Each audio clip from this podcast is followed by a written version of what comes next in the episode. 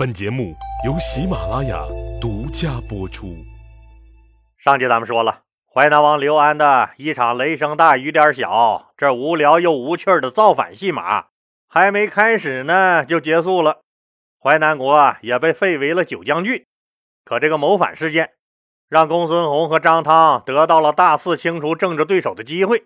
凡是和他们不对付的官员，都极力往这个谋反案子上扯。最后杀了他们的政敌，根本就没有参与谋反之事的严柱，这就让中大夫朱买臣很是悲愤。他知道自己的恩人加朋友严柱是被公孙弘和张汤诬陷，刻意害死的。这哥们儿是个实诚人，就暗下决心：我朱买臣不剁了张汤，你狗日的，那不但愧对恩人，更愧对我自己是个人。可能您要说了。这朱买臣和严柱不就是个老乡吗？对方可是堂堂的大丞相和中央最高司法审判机构的长官，人家手里那可是握着杀人的大权呢。你不每天绕着点走，那还敢往前凑合着要为严柱报仇？他严柱对你有多大的恩呢？有恩呢？由于朱买臣知恩图报，为了给朋友严柱报仇，最后用了不要命的打法。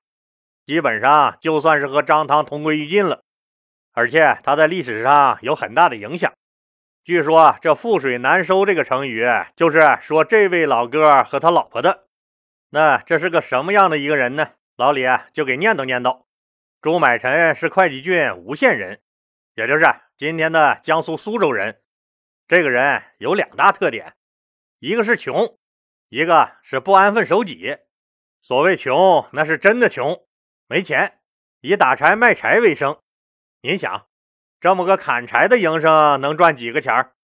所谓不安分守己，倒不是说他朱买臣不本分，而是说他每天都抱着不切合实际的想法。您想，他就是个穷苦砍柴的樵夫，比农民还不如。人家农民兄弟那好歹还有两亩地呢，可他却幻想着通过读书来求得荣华富贵。什么时候这挑柴的担子上都放着一本书，不是《春秋》就是《楚辞》。他经常读书读到痴迷，天黑了才想起来。哎呦我去，那忘了砍柴了，赶紧胡乱砍几根柴火就回家了。您想他家的日子得有多难？那时候又没有科举制度啥的，你就是满腹经纶，你能咋地？都说学好了文武艺，卖于帝王家。可你根本就没有路子，你甚至连面前这座大山你都走不出去。所以勤奋好学的可怜的朱买臣同学，到了四十岁仍然还是很落魄。因为朱买臣每天痴迷读书，在同村那些农民兄弟眼睛里，那就是不务正业了。你说你一个砍柴的，时不时就两手空空回来了，每天最大的乐趣就是大声朗诵什么春秋楚辞那些玩意儿。无论在砍柴的路上，家里还是集市上，朱买臣都忘我的大声朗读。这在两千年前的农村里，这就是个精神病啊！这就是，反正这村子里人都拿他当笑话。他家那经常晚上不开火，为啥呀？又痴迷读书，忘了砍柴了呗。没钱买米，拿什么做饭？老婆和他那只能都饿着。村里人都说，他那个贤惠的老婆嫁给他，都白瞎他老婆那个人了。到了四十岁，他依然还是这个德行。没办法，为了不饿死，老婆那也只能每天跟着他一起上山去砍柴。可是朱买臣这一路上不管不顾，那忘我的高声读那个圣贤书，引得村里人那是指指点点。大家都在议论：“哎，你们看那个女人，哎，可惜了了。”当年也是咱村里的一颗好白菜，可惜让这头蠢猪给拱了。这个二货傻子男人，每天嘴里不知道瞎逼叨叨个啥。嘿，傻子，傻子！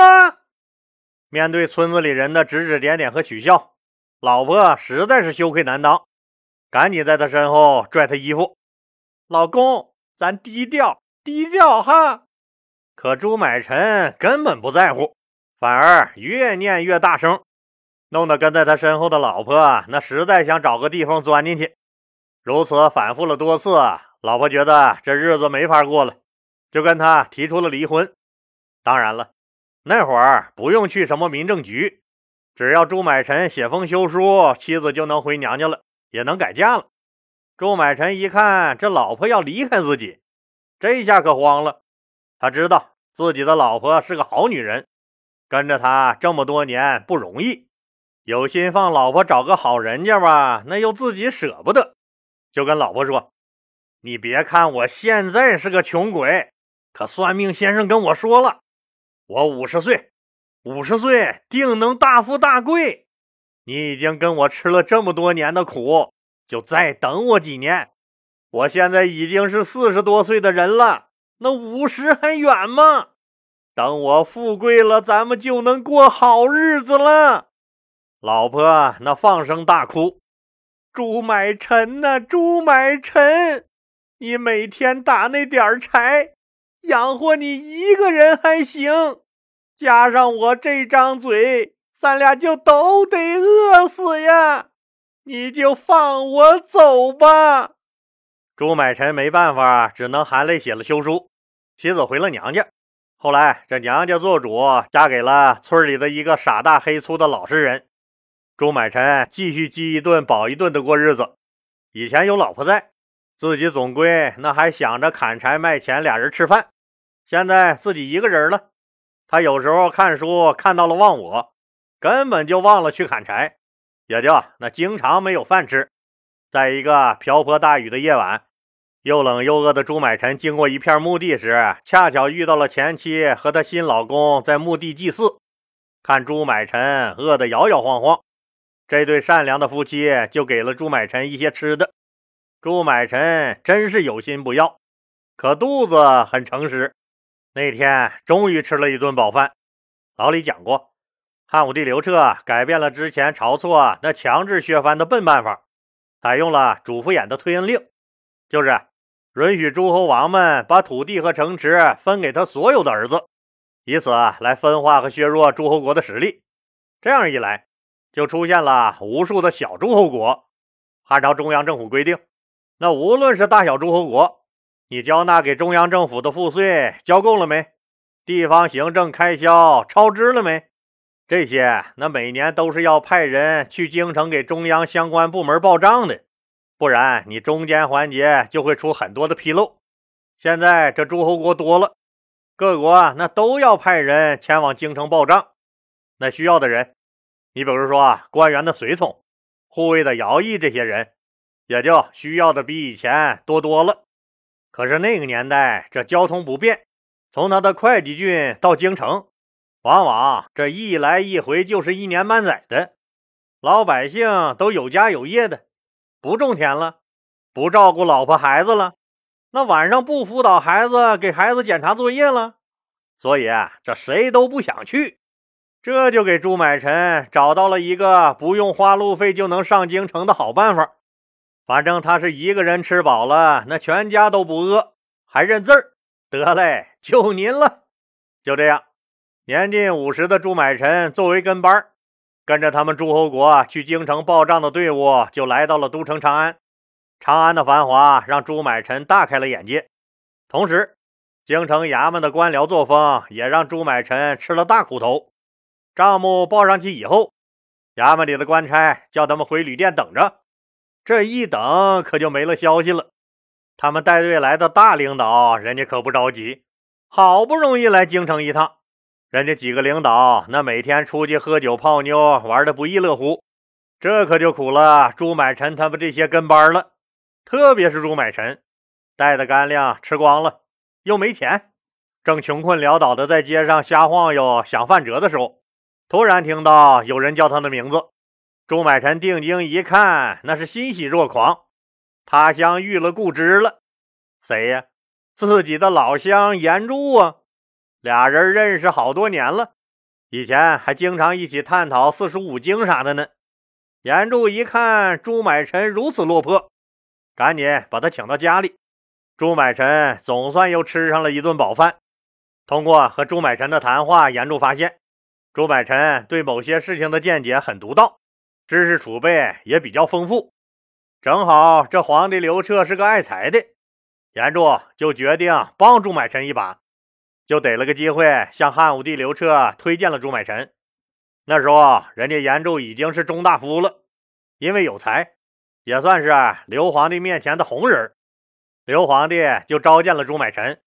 结果朱买臣那苦读经书二十载，终于有了用武之地，把个《春秋》《楚辞》讲得头头是道，而且他的很多见解是刘皇帝非常赞同的。汉武帝刘彻那高兴极了，直接就把大才子朱买臣也封为了中大夫，让他和严柱一起留在自己身边。老李在前面的第二百零八集里讲过，那时候正在修这个朔方城，公孙弘多次上书。认为修城会造成国家经济衰退、财政吃紧，劳民又伤财，所以希望刘皇帝能够体恤百姓，停止建设这些项目。可是站在汉武帝刘彻的角度，这朔方郡的地理位置太重要了。基于公孙弘那数年如一日的反对声，刘皇帝就让中大夫朱买臣和公孙弘俩人公开辩论。朱买臣提出了设置朔方郡的十大好处。公孙弘那一个也没反驳成功，朱买臣的表现让刘皇帝很是满意。朱买臣和严柱学问都很高，也脾气相投，按我们东北的说法，就是脱鞋上炕了，就是不把自己当外人了呗。俩人的关系那是特别的好。朱买臣又通过严柱认识了大学问家淮南王刘安，朱买臣那是当然特别感激提携他的老乡兼恩人严柱了。可是现在自己的恩人严柱却被公孙弘和张汤联手给害死了，朱买臣就暗下了决心，一定要为严柱报仇。可现在自己的实力太弱，只能等有了机会再下手。这一等就是将近七个年头，七年以后报了仇的事儿，咱们到时候再说。现在的舞台那依然是公孙弘和张汤们的天下，围绕着淮南王刘安的谋反案。又牵出了一个倒霉蛋儿，这个人就是江都王刘建。您看他们皇帝家重名的就有好几个，可能寓意好一点的名字就那么几个吧。您还记得吧？淮南王刘安的那个举报了他的孙子，不是也叫刘建吗？但是咱们现在说的这个刘建是第一代江都王刘飞的儿子，他们俩可不是一个人啊。我们知道。汉武帝刘彻是汉景帝刘启的第十个儿子，而刘飞是汉景帝刘启的第五个儿子。也就是说，刘飞是刘彻同父异母的五哥。刘飞这个人有勇有谋，在老爹汉景帝刘启当政的时候，发生了吴楚七国之乱。那时候他还是汝南王，那年也才刚十五岁，但是他积极上书老爹汉景帝刘启，自愿领兵去攻打吴国。老爹刘启那是很高兴，赐给他将军的大印，让他带兵去攻打吴国的叛军。吴国被击败的第二年，老爹刘启就把吴国原来的土地赏赐给了他，他也被改封为了江都王。老爹刘启还因为他军功卓著，又赐给了他一面天子的旌旗，也就是象征着皇帝身份的大旗。他在位二十六年去世，谥号义王。儿子刘建继承了他的王位，那刘建又是个怎样的一个人呢？为什么他也被牵连进刘安的这个谋反案了？咱们呢，下集接着说。这几天天冷了，必须要给身体补充点能量了。作为草原上长大的老李一家来说，每年补充能量最好的东西，当然非牛肉干莫属了。我们每年自己吃的草原金招手撕风干牛肉干。来自世界著名的内蒙古锡林郭勒大草原，这里风景如画，气候宜人。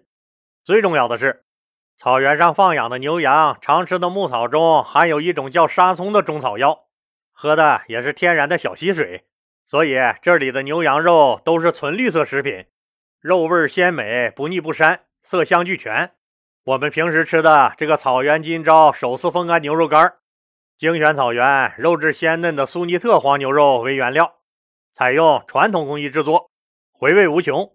可能您要说了，内蒙古大草原上的牛肉干好吃，那谁都知道。可吃那玩意儿，那会不会发胖啊？老李告诉您，还真不会。草原今朝手撕风干牛肉干的制作，经过三道工序：腌制、风干和烘烤，使用精心配比的佐料和食盐，同新鲜牛肉充分柔合。经过十八个小时的自然腌制和人工翻动，让这个牛肉充分入味儿。然后在这个平均湿度不到百分之八的干燥环境下，自然风干二十四个小时。这个传统风干方法能让牛肉丝丝入味哦。然后这一百七十八度恒温炭火持续循环烘烤二十四分钟，牛肉表面吸出大量的油脂，这时候油已经被烤出去了。所以吃了根本就不会发胖。研究表明，一根十八克的牛肉干热量还不到一个苹果，所以您可以放心大胆的吃。可能您又说了，吃点素多好，就是不想吃肉。可是老李要告诉您，人体有八种必须的氨基酸是自己不能合成，或者合成太慢，跟不上身体需求的，所以需要我们通过吃肉来补充。风干牛肉的蛋白质是纯牛奶的十五倍以上。草原金朝手撕风干牛肉干，无添加防腐剂，无色素，无食品添加剂，独立真空小包装，全程灭菌，安全更方便哟。这次厂家不但为听友们做了特别优惠，还有老李为您送上的满这个一百减五元和满这个二百减十元的专属优惠券，都是可以叠加使用的。这个优惠券可反复领取，全场通用。快快点击播放页下方小黄条购买，看清楚哦，是点击屏幕最下方的小黄条购买哦。让我们来健康补充每一天吧。